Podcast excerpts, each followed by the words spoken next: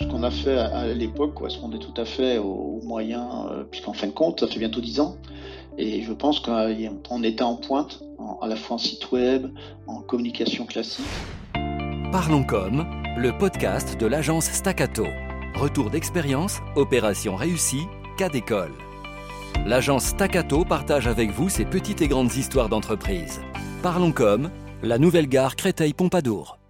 Pour ce premier épisode, faisons un flashback de 10 ans, en 2010, quand un pôle multimodal a été conçu en Ile-de-France, plus précisément à Créteil en région parisienne. Luc Coutan, directeur projet au sein de SNCF Mobilité, maître d'ouvrage coordinateur pour l'ensemble du projet de Créteil-Pompadour. Alors le projet de, Créteil-Pompadour, c'est la création d'une nouvelle gare, donc une gare donc en région euh, Île-de-France, et c'est peu courant. On a plutôt l'habitude de rénover des gares. Donc c'est une gare qui est atypique puisque c'est une gare qui est située sur le RER D et qui est donc une gare qui sera située en hauteur, à 9 mètres de hauteur. Donc c'est une nouvelle gare qui permettra donc euh, au travers donc euh, d'un nœud euh, d'un nœud ferroviaire de permettre à des gens de gagner entre 45 minutes et une heure sur leur trajet quotidien de par la correspondance avec le, TVM qui est un transport en site propre qui relie donc Choisy, Créteil qui permet de relier donc le, le métro de ligne 8. Alors pourquoi Staccato pour ce projet? Le choix de l'agence Staccato s'est fait au travers d'un appel d'offres. Donc on a demandé à chaque maître d'ouvrage de fournir au minimum deux à trois noms d'agences de communication. Et ensuite, on a fait un appel d'offres classique. Donc, il y a eu euh, ensuite euh, ben, trois agences retenues, un comité de, pour euh, faire la, du, de cet appel d'offres, et c'est l'agence Staccato qui était retenue. Les quatre maîtres d'ouvrage étaient le département du Val-de-Marne, la RATP, la SNCF, Réseau Ferré de France, ainsi que la SNCF Mobilité. Comment s'organise la communication d'un chantier d'une telle ampleur avec autant de commanditaires, Luc?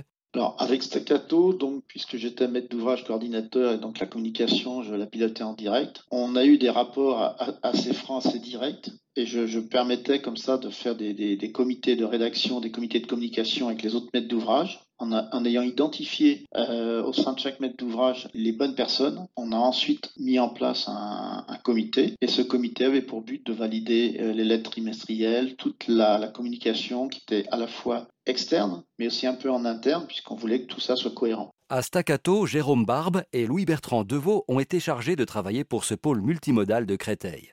Jérôme, chef de projet et concepteur-rédacteur.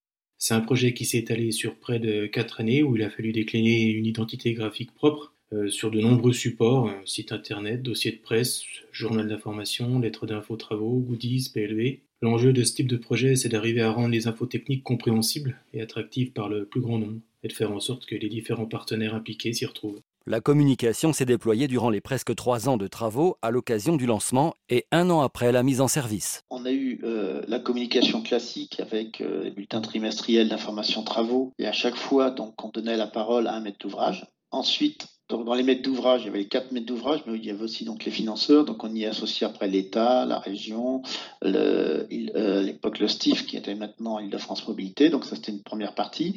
On avait mis en place aussi un site web avec tout un tas de, où les gens pouvaient poser des questions, etc., s'informer en direct du projet. Et puis euh, Staccato a aussi participé aux événementiels, que ce soit la première pierre, l'inauguration, y compris aussi, on a fait un an après l'ouverture, on a voulu, euh, au vu du succès de la fréquentation de cette gare, on a fait un petit événement qu'on l'appelait euh, un an après, parce que souvent on fait la première pierre, on fait l'inauguration, on ne sait pas ce qui se passe après. Et là, un an après, euh, on a eu d'excellents chiffres en termes de fréquentation, de retour des clients. Et donc, on avait décidé de faire un petit événement où on associait bien sûr les gens. Et on a fait aussi des journées portes ouvertes. Et avec le recul? Alors, on était très satisfait du, du, résultat final puisque nos autres partenaires nous ont félicité à la fois pour le choix, mais aussi pour la mise en place et du pilotage et, la réactivité qu'on a pu avoir euh, sur ce projet. Et d'ailleurs, l'agence Takato travaille sur d'autres projets au sein de la CCF, hein, y compris chez Réseau. On a eu très bons retours et clients, mais aussi côté euh, agent.